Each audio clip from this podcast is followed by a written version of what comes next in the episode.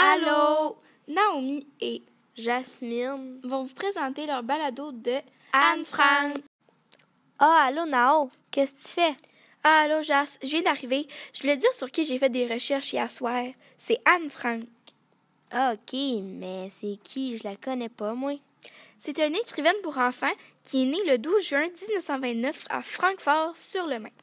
Ouais, ouais, j'ai déjà entendu parler d'elle, mais il semble qu'il disait de quoi comme se cacher ou je sais pas trop. Oui, en 1942, pendant la Seconde Guerre mondiale, aux Pays-Bas, elle s'était cachée avec sa famille et quatre autres amis pour échapper aux nazis. Ils ont resté deux ans enfermés dans un appartement secret dans l'annexe de l'entreprise de son père. Ouf! Deux ans sans sortir dehors? C'est long. Mais faisait-tu de quoi pendant ce temps-là? Elle écrivait dans son journal autobiographique qui est sorti le 25 juin 1947. Euh, OK, mais le journal, il est où? Il sert de quoi dans la vie? Il est dans la maison d'Anne Frank, où se situait l'annexe secrète. Ben, sur les lieux où elle écrivait son journal. là. Ah, OK. Ben, t'as-tu d'autres euh, informations à me dire sur elle? Euh, oui. Pendant qu'elle était cachée, ils n'ont pas sorti par eux-mêmes, car d'après les recherches, des personnes les ont trouvés par hasard. Ensuite de cela, elle et sa sœur ont été transportées vers un camp de concentration. Leurs parents, eux, ont resté là. Euh, OK. Mais elle a-tu des enfants? Non, parce qu'elle est morte à 16 ans. Ouf, 16 ans? C'est jeune. De qu'est-ce qu'elle est morte? Elle est morte du typhus. C'est une maladie qu'elle a attrapée au camp.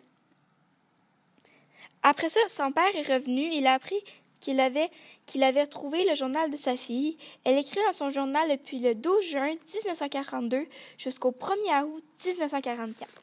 Ah, OK, mais genre le livre, il y en a-tu juste un? Non, il y en a plusieurs copies. Il est traduit dans toutes les langues. Savais-tu qu'il est devenu l'un des livres les plus lus dans le monde? Non, je savais pas ça. Si tu as déjà lu le journal, ben il y a quelqu'un qui parle souvent. Elle s'appelle Kitty. Ah, ben j'ai jamais lu, mais c'est qui? C'est pas une vraie personne, c'est son ami imaginaire. OK, mais t'as-tu d'autres choses à me dire ou t'as fini parce que aille dans pas long? Ouais, une dernière petite chose.